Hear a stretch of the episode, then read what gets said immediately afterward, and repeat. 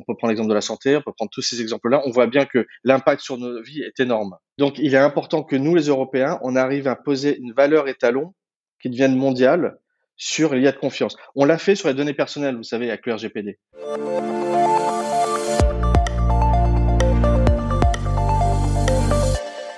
L'IA, l'intelligence artificielle est désormais partout dans nos vies et elle va l'être de plus en plus. Mais l'IA inquiète car elle pose de nouveaux problèmes, des dérives, des biais, un manque de transparence.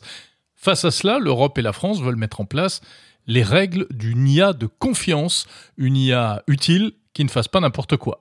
Un rapport vient d'être remis au pouvoir public, il fait 18 propositions en ce sens. Les deux auteurs sont dans Monde Numérique. Julien Caroni, directeur Grand Défi en intelligence artificielle au secrétariat général pour l'investissement, c'est une administration qui dépend des services du Premier ministre, et Arnaud Ponce, délégué général du think tank Digital New Deal. Bonjour messieurs. Bonjour. Bonjour. Alors, est-ce qu'on peut d'abord clarifier un peu cette notion d'IA de confiance? De quoi s'agit-il exactement? Julien Caroni bah écoutez, en fait, finalement, euh, beaucoup de personnes connaissent l'intelligence artificielle et finalement, en fait, l'intelligence artificielle de confiance, c'est euh, à partir du moment où vous allez avoir l'utilisation de ces technologies dans un mode responsable, éthique, sûr et euh, de manière sécurisée. Donc, ça veut dire que quelque part, on, on leur octroie un certain nombre de, de, de, propriétés ou de caractéristiques qui permet de, de, de donner une confiance aux citoyens, aux utilisateurs en ces technologies lorsqu'elles sont déployées sur des cas d'usage concrets. Alors, quelles sont les grandes lignes de, de ce rapport euh, dont vous êtes les auteurs, euh, Arnaud Ponce? Euh, Les grandes lignes de ce rapport, en fait, c'est de, de, proposer euh, une stratégie pour ce qu'on, définir ce qu'on appelle euh, une IA des lumières, parce que ce que vient de définir Julien, c'est donc l'IA de confiance. L'IA des lumières, vous savez, c'est cette vision que, euh, et c'est l'ensemble pour, pareil pour tous les numériques de lumière, alternatif euh, à la vision des, des GAFAM. Parce que là, ce qu'on parlait d'IA concrètement, on parle de quoi? On parle de, d'intelligence artificielle que l'on croise dans nos vies quotidiennes tous les jours par, avec les grandes plateformes. C'est souvent celle-ci euh, dont on parle. C'est-à-dire que, par exemple, lorsque l'intelligence artificielle de Facebook décide de pousser des fake news et de les laisser s'amplifier, voilà une conséquence concrète euh, de ce que l'intelligence artificielle peut avoir comme impact dans nos sociétés. Et donc, face à ces enjeux-là, il est très important que l'Europe puisse avoir sa propre vision et définir une IA qui réponde à ses valeurs, ses intérêts. Euh, et, euh, et l'IA de confiance, c'est précisément ça, c'est offrir une alternative aux, aux intelligences artificielles que l'on connaît, qui appartiennent à des grandes entreprises privées et qui répondent à leur propre logique et leurs propres intérêts. Très concrètement, euh, ça passerait par quoi? Ça veut dire quoi? Ce sont des, des règles contraignantes qui vont être imposées par les pouvoirs publics? Ça va être euh, ce qu'on appelle des, des guidelines, euh, mmh. des grandes directives à suivre? Comment ça se passe?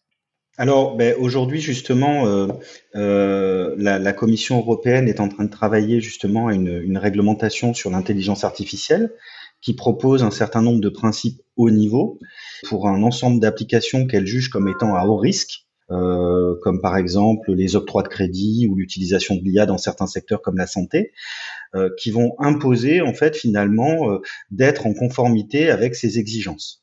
Et, euh, et, en fait, finalement, derrière, euh, la, la, la question qui se pose, c'est euh, comment est-ce que finalement les industriels, les développeurs vont pouvoir implémenter ces, ces, exigences dans leur système et dans leurs produits et leurs services, et donc quelles solutions vous allez développer pour y arriver. C'est un peu tout l'enjeu qu'on développe aussi dans le rapport en précisant qu'est-ce qui pour nous sont les grandes priorités en termes de développement. Quelles sont les urgences? Les urgences, bah d'abord, c'est de, de, réussir à se mettre d'accord sur une régulation qui encadre bien ces enjeux-là, euh, parce que euh, de plus en plus de systèmes deviennent critiques. En fait, c'est peut-être ça l'enjeu, et, du coup le, caractère urgent, c'est que euh, il y a beaucoup de d'intelligence artificielle qui sont pas jugées aujourd'hui comme critiques et qui donc ne font pas euh, l'objet d'une régulation forte. Or, demain, on va se rendre compte que de plus en plus, tous les sujets seront critiques qu'on appelle societal, societal critical ou c'est que euh, je vous ai pris l'exemple de Facebook tout à l'heure, on peut prendre l'exemple de la santé, on peut prendre tous ces exemples-là, on voit bien que l'impact sur nos vies est énorme. Donc il est important que nous les Européens, on arrive à poser une valeur étalon qui devienne mondiale sur l'IA de confiance. On l'a fait sur les données personnelles, vous savez, avec le RGPD. On a réussi à imposer au reste du monde le fait qu'on respecte les données personnelles. C'est par une régulation qu'on a réussi à faire bouger les lignes et à protéger les, les, internautes. Eh bien, ce qu'on a fait sur les données personnelles, il faut le faire sur l'ensemble des données et l'ensemble des, des, algorithmes qui régissent nos vies. Et c'est pour ça qu'il y a de confiance est très structurant. C'est est-ce qu'on va arriver là aussi sur cet enjeu d'avenir? À imposer nos valeurs à travers une régulation. Donc ça passera aussi par des, des interdictions. Alors ben, justement, dans le cadre de la réglementation européenne, euh, la, la Commission prévoit d'interdire un certain nombre d'applications qu'elle juge comme étant inacceptables d'un point de vue sociétal.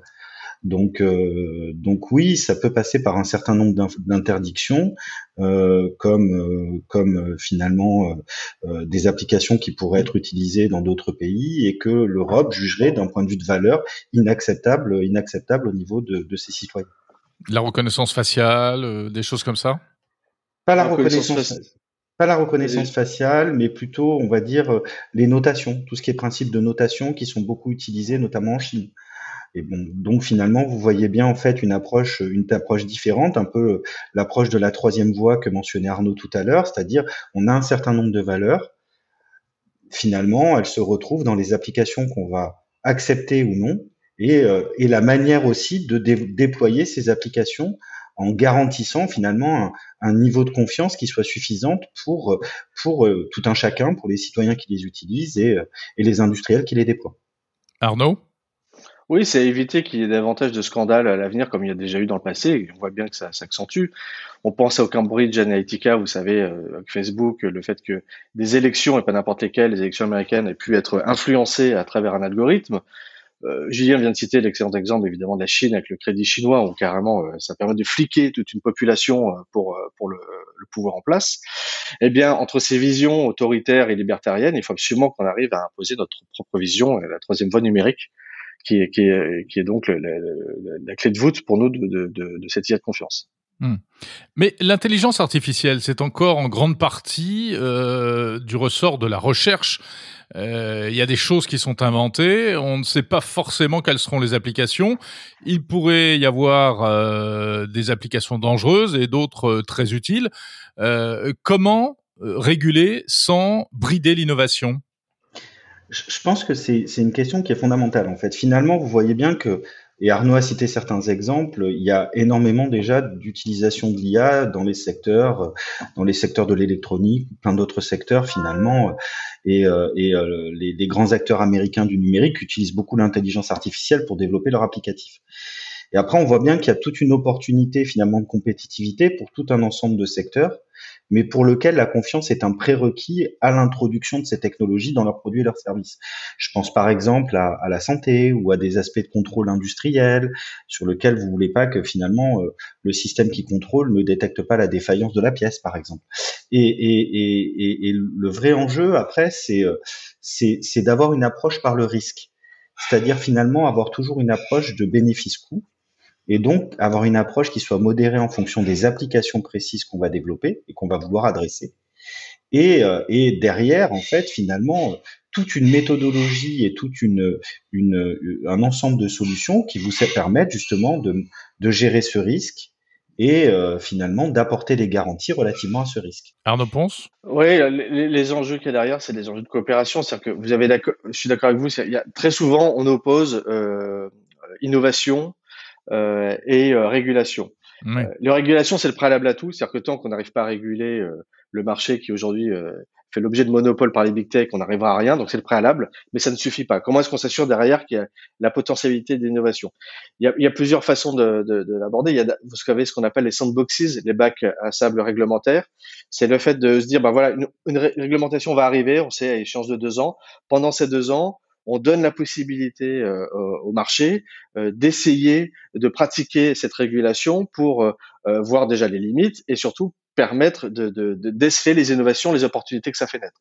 Ça, c'est quelque chose que dans notre dans notre note, d'ailleurs, qu'on a, on appuie énormément. On se dit, il faut absolument accompagner l'IA de confiance de, par un élargissement de, ce, de ces principes de, de sandboxes. Et après, c'est la question de la coopération. C'est très souvent ce qu'on a face aux, big tech, puisqu'on parle d'eux, hein, qui aujourd'hui sont en train de truster ces marchés, c'est que euh, derrière, une fois que la régulation protège notre marché, comment est-ce qu'on arrive à davantage conquérir ce marché? Et là, c'est les enjeux de coopération, c'est que très souvent nos filières sont trop petites, il n'y a pas de géants qui peuvent concurrencer un GAFAM. Et donc, comment est-ce qu'on arrive à, à, fédérer les acteurs présents avec une stratégie commune IA data? C'est vraiment euh, une des grandes recommandations du, aussi de, la note. Comment est-ce que vous sentez euh, les entreprises, les centres de recherche? Comment est-ce qu'ils euh, ils, ils, ils, envisagent cette question pour leur part Est-ce qu'ils ont peur qu'on vienne les empêcher de tourner en rond, ou bien au contraire, ils, sont demandeurs de régulation? Bah, écoutez, aujourd'hui, en fait, on a un certain nombre de projets qui sont lancés au niveau de l'État et qui justement mobilisent des entreprises, des centres de recherche, nombreux dans le cadre de programmes de développement. Et, au contraire, c'est-à-dire que finalement, l'écosystème se mobilise pour pouvoir développer des solutions qui nous permettent d'appliquer correctement cette future réglementation et donc d'apporter les garanties aux citoyens qui vont être recherchés. Donc ils sont plutôt dans une étape où, euh, où euh, on est dans une phase où on se mobilise collectivement, c'est ce que Arnaud mentionnait, c'est-à-dire que c'est l'importance du collectif par rapport à pour atteindre une taille critique dans une compétition internationale qui est quand même féroce. Hein, et, euh, et, justement s'emploie à développer ces approches, ces solutions, ces technologies pour pouvoir implémenter de la confiance dans les systèmes, dans les systèmes d'IA. Oui, et puis le, secteur industriel européen est quand même très fort, donc ça c'est un, point euh, sur lequel on peut euh, s'appuyer. C'est-à-dire que lorsque je viens expliquer qu'on on doit euh, défendre le principe des, des, des, systèmes critiques en industrie, c'est que vous savez que les GAFA ont beaucoup de pouvoir, ont beaucoup d'avance, mais n'ont pas cette culture industrielle et n'ont pas donc du coup la culture des systèmes à risque. Et donc ce qui est intéressant, c'est que en poussant euh, en, poussant à ce que l'IA de confiance soit devienne, on va dire, quasi synonyme d'IA tout court, c'est-à-dire que les, ce niveau de, d'attention sur les systèmes, euh, sur l'équivalent à celui des systèmes critiques, ça pousse à l'avantage euh, l'Europe parce qu'on a cette culture-là et on a cet avantage. Merci beaucoup, messieurs. Merci beaucoup. Arnaud Ponce du think tank Digital New Deal et Julien Caroni du secrétariat général pour l'investissement. Merci à vous deux.